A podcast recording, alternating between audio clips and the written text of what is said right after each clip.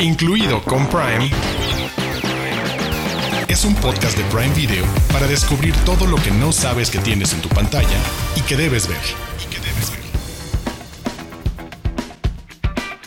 Bienvenidos y bienvenidas a Incluido con Prime, su podcast de confianza en donde les traemos recomendación para ver en esta plataforma películas y series Hola, querido Arturo y queridos podescuchas y video oyentes. Así es, hola Diana Su. Además platicaremos de películas relacionadas con el Día Internacional de los Museos. Nos vamos a poner súper ñoños porque también es lo nuestro, quizás no lo sepan, que se celebra este día el 18 de mayo. Entonces platicaremos de Cartas a Van Gogh, de Square, La farsa del arte, de Ocean's 8, Las estafadoras y un documental El Vermeer de Tim.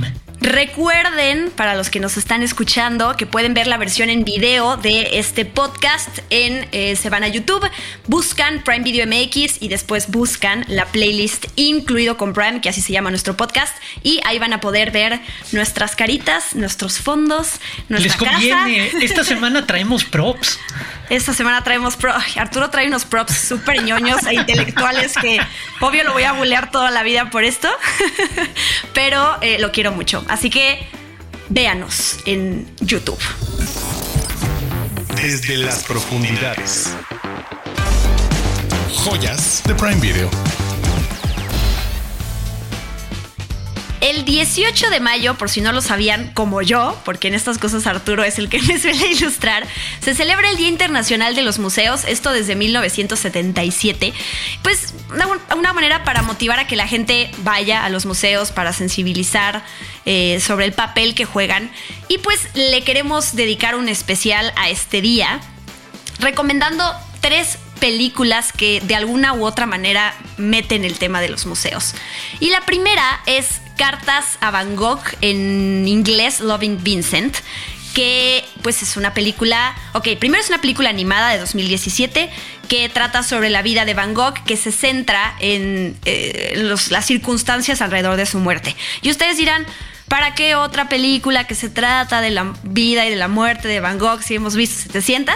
Bien, siempre valen la pena, hay algo aportan, algo bueno tendrán. Esta película está hecha a partir de 65 mil fotogramas animados y cada uno de esos fotogramas es una pintura al óleo sobre lienzo.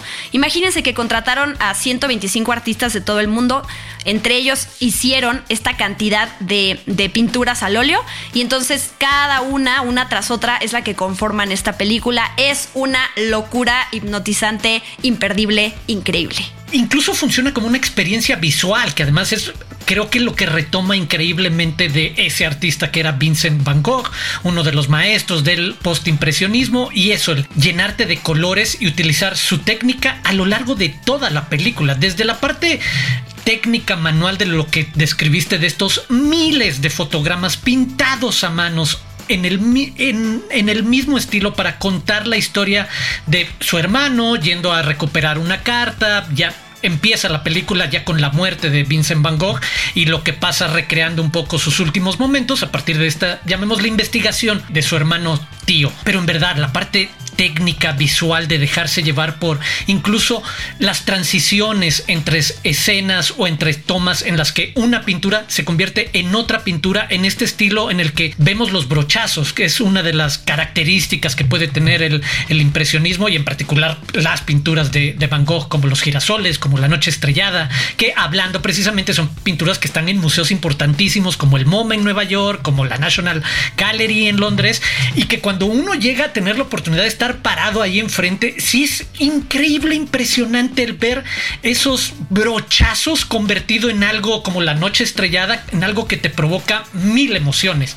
Y que eso lo conviertas en lenguaje cinematográfico para contar una historia, en verdad, como decía, ya conocemos muchas historias y si bien pueden tener algo interesante, solo esa parte hace de Cartas a Van algo meritorio y que vale la pena vivir. Y en una de esas ver les puede chocar después de un rato. Creo que en una de esas es hasta válido el ver que esta metamorfosis de, pinturas, pero por un rato resulta atractivo, novedoso ver en qué se puede convertir el cine a partir de una inspiración particular que es la pintura y este tipo de, de pinturas y esta historia además súper trágica de un gran artista que se suicida en algún momento y que es hasta doblemente trágico porque trata de matarse, no lo logra y tiene que morir terminar de morir a lo largo de dos días, que es los últimos días de, de Van Gogh. Entonces, ya la historia por sí tiene bastante drama o intensidad y ahora le pones esta forma. A mí, exacto, desde que vi el tráiler y me enteré de ella, sí fue como el de qué locura, qué increíble, qué locura de trabajo, aplausos, admiración infinita a todos los que la hicieron y después es eso, dejarte llevar en una experiencia artística como lo es la pintura. Sí, es, es además una idea que fue concebida originalmente como un cortometraje, ¿no? Seis minutos creo que iba a durar y eso de todos modos no le quita mérito. Ya utilizar esta técnica ya es de por sí algo muy ambicioso y algo de admirar. Pero luego que lo hayan querido convertir a largometraje es como, wow. Sí, yo también cuando la vi y lo importante creo que esta película, más allá de que te atrapa la parte visual y eh, la historia, como que, como tú ya dijiste, pues es, es polémica, ¿no? La de Van Gogh es importante saber esto porque este logro que hay detrás de los artistas se contagia cuando lo sabes y vas a ver la película, la disfrutas más. Dices como, wow, estuvo nominada, si no mal recuerdo, el mismo año que Coco a Mejor Película Animada y pues Coco ganó. Lo sabemos, y además México, pero sí, yo también eh, apoyaba muchísima, muchísimo eh, eh, esta película por esta técnica en particular.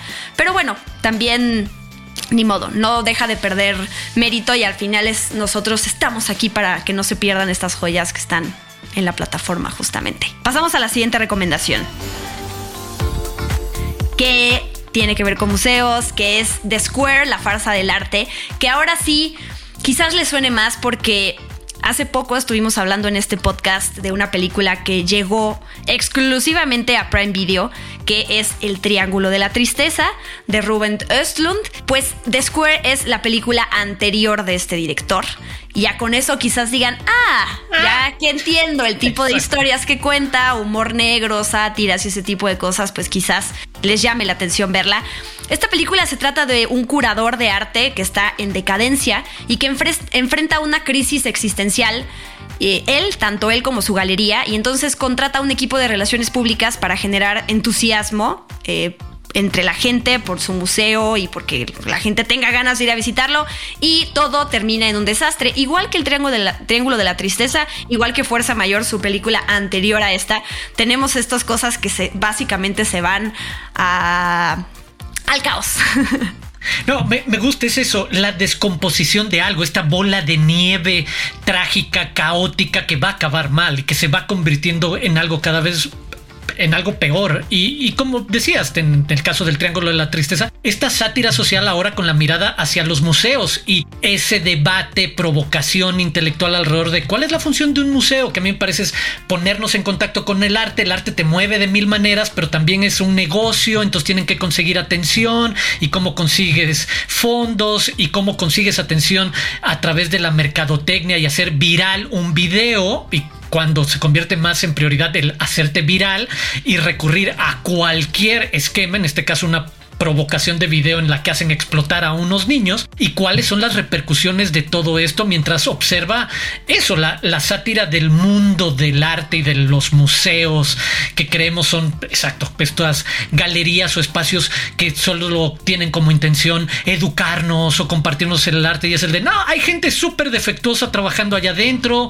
los utilizan como sus antros particulares para hacer rapes a la medianoche con sus invitados, se aprovechan de muchas situaciones, lo absurdo e incómodo de varias de esas situaciones, que es lo que me gusta cómo funciona The Square en ciertos momentos como pequeños episodios independientes en los que ves cómo artistas van a reaccionar a ciertas instalaciones, como se les llama hoy en día, o cómo la gente, la audiencia va a reaccionar a ciertas instalaciones como el que entre un hombre que personifica a una bestia salvaje y empieza a interactuar con los invitados a una cena y los empieza a jalonear y los empieza a provocar y hasta dónde te detienes, hasta dónde todo ese tipo de provocaciones y de incomodidades, que es el universo de Fuerza Mayor, que es el universo de El Triángulo de la Tristeza, aquí focalizado a lo que hoy es nuestro tema central, los museos. Y este curador, este director artístico, que también tiene un montón de broncas en sí mismo, y amoríos y su familia, y cómo reacciona que lo roben, y cómo decide tratar de tomar venganza al respecto. Todo eso mezclado ahí en, el, en la cabezota de Uslund, que como dices, es un viaje en sí mismo.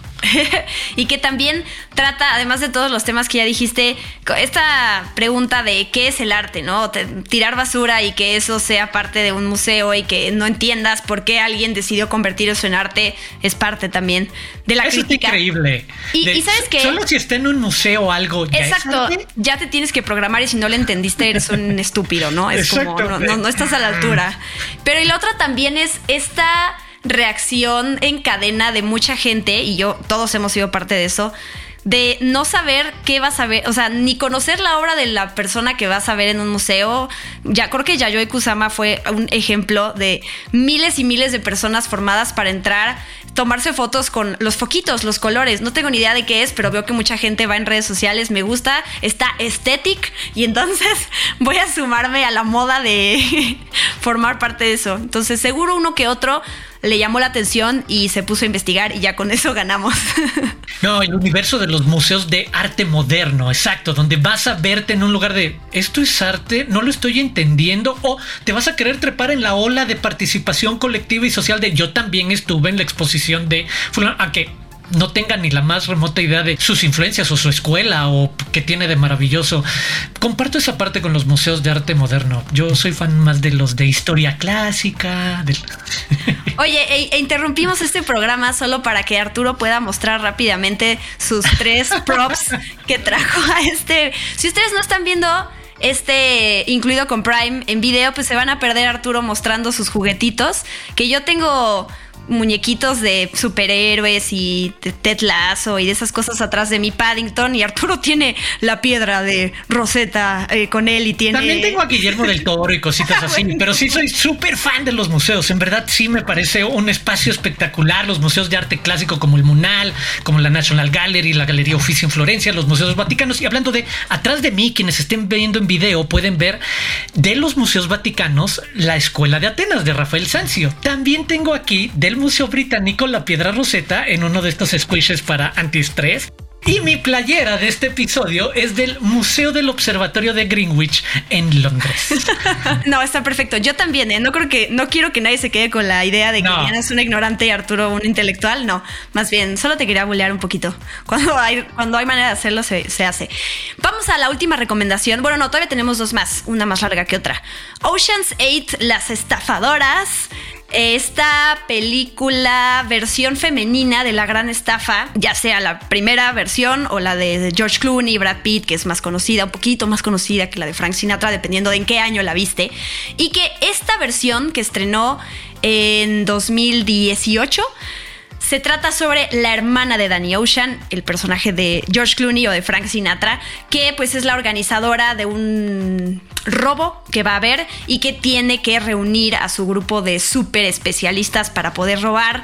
Es un collar que se llama el Toussaint que va a estar llevando el personaje interpretado por Em, Anne Hathaway, que es quien organiza la Met Gala, que además tuvimos hace poquito este evento que eh, todos estamos ahí viendo cómo se visten las estrellas. Y entonces ese es el objetivo del equipo de Sandra Bullock.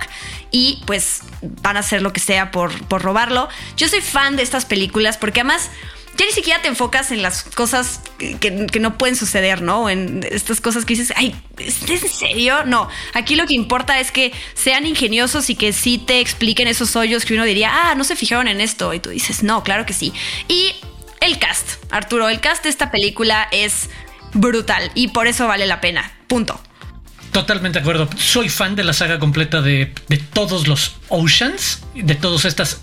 Las películas de estafas, como dices, el tratar de crear un plan lo suficientemente increíble para salirte con la tuya y saber que en la propia película va a haber los suficientes giros en el camino para saber que el plan que nos presentaron inicialmente nunca va a ser el plan final, pero va a haber suficientes giros en los que creamos que las cosas salieron súper bien, súper mal, de nuevo bien, de nuevo mal, y sabemos cómo vamos a llegar al final, pero que siguen siendo súper entretenidas. Y en este caso particular retomo lo, que decías al final de con increíbles repartos, porque estamos hablando de Sandra Bullock, Kate Blanchett, Anne Hathaway, Mindy Kaling, Sarah Paulson, Aquafina, Rihanna, Helena Bonham Carter es el, cada una de ellas por mérito propio es la protagonista de cualquier película y aquí tienen además esa otra parte que comparten con toda la saga de las de George Clooney y Brad Pitt y demás, comparten este ejercicio coral de reparto en el que Obviamente hay un par que van al centro, Sandra Bullock y Kate Blanchett como George Clooney y Brad Pitt organizando un poco más,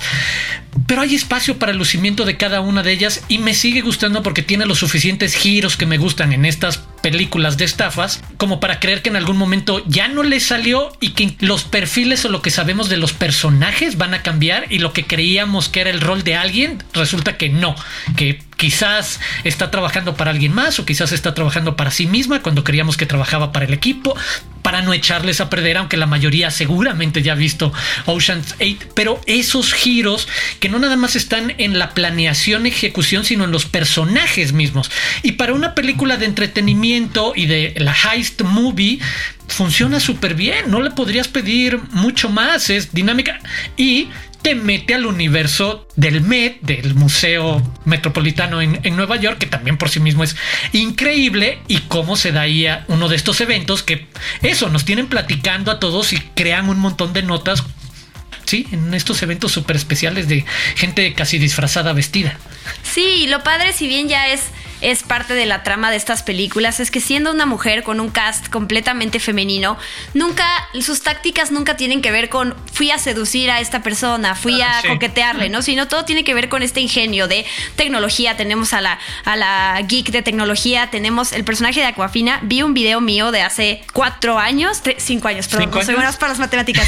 cinco años cuando estrenó la película, la primera vez que la vi y cuando hablé de las actrices, dije, y una chica muy simpática que se llama Coafina. En ese momento no la conocía y me encanta pensar que desde, desde ese momento hasta ahora ya la hemos visto en un montón de producciones. Es una gran, gran actriz y ahora ya puedo decir que estoy familiarizada con su trabajo y pues es bonito que le tenga cariño a Coafina. Oye, les compartimos unos datos que nos dejaron Rihanna y Kate Blanchett se han desempeñado como presidentas de la Met Gala, de este gran evento. Ellas han estado involucradas directamente y algunos de los cameos en la película que también lo hacen extra atractivo. Anna Vintur, que es como esta gran editora de moda de, toda la vida, de Vogue en ella se han basado películas. Katie Holmes, María Sharapova, Serena Williams, Kim Kardashian, Lily Aldrich. Bueno, podría seguir y nos extenderíamos en este episodio. Sí, sí, sí, ahorita que vi la lista de cambios. Sí, yo también, así como el de. Híjoles, va a hablar 10 minutos solo. Tenemos una última recomendación que tiene que ver con arte, con museos y es el Vermeer de Tim. Uy, eh, ¿cómo les digo? Este documental es algo increíble. Les cuento la historia súper breve. Johannes Vermeer era un pintor del siglo XVII, en los 1600, holandés, que en algún momento fue como un paso cuántico en la capacidad que tenían los pintores para hacer, ahora sí que pinturas realistas, la manera en la que podía retratar o dibujar los matices de luz en una pared era como el de cómo le hiciste. Y hay un inventor y científico de nombre Tim Jennison que además desarrolló software que hoy es súper famoso para hacer renders en 3D de las películas con efectos especiales más importantes del mundo, que en algún momento se preguntó el de cómo logró este artista hacer eso 200, 200 años antes de que se invertara la cámara fotográfica. Y resulta que empieza a investigar si era posible que hubiera sido una suerte también de inventor y hubiera desarrollado una tecnología mecánica a través de algo que se utilizaba, de todas maneras que eran lentes, proyecciones, espejos, para lograr esos dibujos increíbles. Y es su intento por replicar ese invento y alguien que jamás en su vida ha agarrado un pincel, tratar de replicar una de las pinturas o de uno de los pintores más extraordinarios e impresionantes en su momento. En verdad, el viaje para ver como la clavadez de este tipo es increíble. La película es dirigida y narrada un poco por eh, Penn Muchos quizás lo ubiquen como parte de este dúo de comedia Penn and Jill. Eh, super alto él, de pelo largo y otro bajito calvo rubio. Eh, él también dirige la película y es uno de los mejores amigos de este inventor Tim Jennison. ¿Verdad? Increíble porque aprovecha para contar eso, el cómo el arte también en algún momento y quizás confundimos es primo hermano de la tecnología y los avances en una cosa siempre impactan la otra y se nutren mutuamente y quizás para muchos el último gran ejemplo es Pixar que por muchos lados es una empresa de tecnología, por muchos lados es una empresa de arte y cómo se mezclan, cómo hace 400 años también hubo otro momento en el que los pintores les permitieron hacer cosas que tú y yo, si tuviéramos ese mecanismo, se supone que podríamos pintar increíble, que no sería tan difícil. Otra cosa es hacer una composición que tenga un mensaje, esa es también la parte artística, pero me fascina lo que cuenta el Vermeer de Tim, que pueden, solo está en venta, en verdad creo que vale mucho la pena a los que estén interesados en este mundo del arte y la historia y los museos. Tim Jennison cuenta cómo esa pintura está en Buckingham, no, no, tiene, no está en ningún museo, nadie la puede ver y cómo consiguió una audiencia gracias a la reina para poder estar parado 30 minutos enfrente de ella y tratar de entender mejor a lo que se enfrentaba. Oh. La voy a ver porque ya no la he visto, por eso no di mi comentario de la película, pero me agradó. Me agradó tu entusiasmo por esto las cuatro recomendaciones entonces que acabamos de hacer. Cartas a Van Gogh. The Square. Square. Ocean's 8, Las Estafadoras y la última que hizo Arturo, El Vermeer de Tim. El Vermeer de Tim. Prime News. Noticias calientitas de Prime Video. Tenemos una gran noticia para los fans de Neil Gaiman y Good Omens. La segunda temporada ya está lista y se estrenará el 28 de julio. Después del éxito global y la entusiasta respuesta ante la primera temporada, Azira Fail y Crowley están de vuelta viviendo la vida fácil entre los mortales de Soho en Londres, cuando un inesperado mensajero les presenta un sorprendente misterio. Si todavía no se han enganchado con esta divertida historia, están a tiempo de ver los seis episodios de la primera temporada incluido con Prime, es un podcast de Prime Video. ¡Tarán! Y con eso terminamos este episodio de Incluido con Prime. Los invitamos a que se suscriban a, en YouTube. YouTube Prime Video MX, eh, la playlist de Incluido con Prime para que no se pierdan nuestros episodios en video todas las semanas. Y muchas gracias Arturo. Muchas gracias, Diana y muchas gracias a todos los que nos ven, nos escuchan. Eh, yo soy Arturo Aguilar, los invito a seguirme en arroba Aguilar Arturo en Twitter e Instagram y también los invito a suscribirse en Amazon Music o en cualquier plataforma de podcasting que utilicen a este, su podcast de confianza, incluido con Prime. Y yo soy Diana Su, los invito a que me sigan en redes sociales como arroba guion bajo Diana Su y que también sigan a las plataformas de Prime Video MX eh, así en todos lados, en todas las redes sociales. Adiós.